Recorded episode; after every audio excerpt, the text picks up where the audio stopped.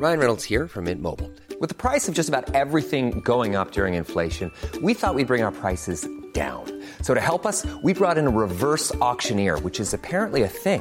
Mint Mobile unlimited premium wireless. Ready to get 30, 30, bit to get 30, bit to get 20, 20, 20, bit to get 20, 20, bit to get 15, 15, 15, 15 just 15 bucks a month. So, Give it a try at mintmobile.com slash switch. $45 upfront for three months plus taxes and fees. Promo for new customers for limited time. Unlimited more than 40 gigabytes per month. Slows. Full terms at mintmobile.com. Heraldo Podcast, un lugar para tus oídos. Hoy, en primera plana, ahora sí, AMLO apostará por la producción de energías limpias en el país. Esto es Primera Plana de El Heraldo de México. Hoy, a mediodía, el presidente Andrés Manuel López Obrador se reunirá con el enviado especial de Estados Unidos para el clima, John Kerry, para discutir metas sobre el cambio climático en ambos países. Durante la conferencia mañanera de este martes, AMLO dijo que buscará llegar a acuerdos de inversiones para mejorar la producción de energías limpias en México. En este sentido, aseguró que propondrá intercambiar energía limpia por créditos a bajos intereses para modernizar plantas hidroeléctricas, termoeléctricas y solares. Dijo que con estos acuerdos, tanto México como Estados Unidos podrán acelerar la cooperación en torno a la crisis climática, expandir la generación de energías renovables y hacer seguras las inversiones. Con esto y la reforma energética que propuso hace unos meses, el gobierno federal buscará fortalecer a la Comisión Federal de Electricidad para garantizar que los precios de los servicios no aumenten de manera excesiva, pues es la empresa que surte de energía a la mayoría de las familias mexicanas. En su reunión, John Kerry y AMLO hablarán sobre las medidas que están implementando ambos países para reducir las emisiones de gases contaminantes, la transición hacia el transporte eléctrico sustentable y avanzar en programas contra la deforestación. Con información de Francisco Nieto. ¿Quieres estar bien informado? Siga Primera Plana en Spotify y entérate de las noticias más importantes.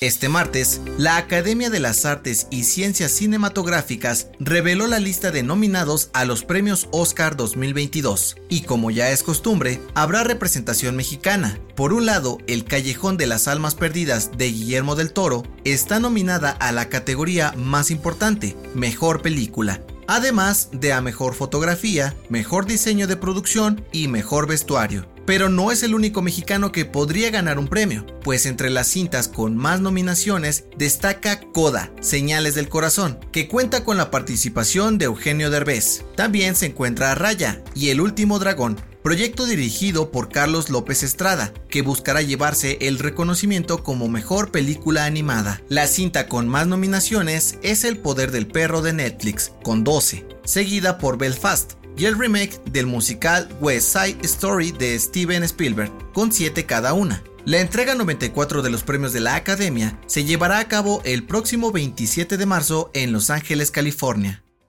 En las tres últimas semanas, los productores de aguacate de Michoacán han trabajado sin parar para lograr una exportación histórica a Estados Unidos para el Super Bowl 56, que se celebrará el próximo 13 de febrero entre los Rams y los Bengals en California. De acuerdo con el Grupo Consultor de Mercados Agrícolas, desde hace 20 años el guacamole es uno de los alimentos más consumidos por los estadounidenses para este gran partido, por lo que México se ha convertido en el principal proveedor de aguacates para esta fecha. Este año, los productores esperan romper el récord de exportación. El año pasado se enviaron cerca de 135 mil toneladas de aguacate para este evento, pero para este fin de semana mandarán 140 mil toneladas, lo que les podría dejar ganancias de más de 356 millones de dólares. Con información de Charbel Lucio.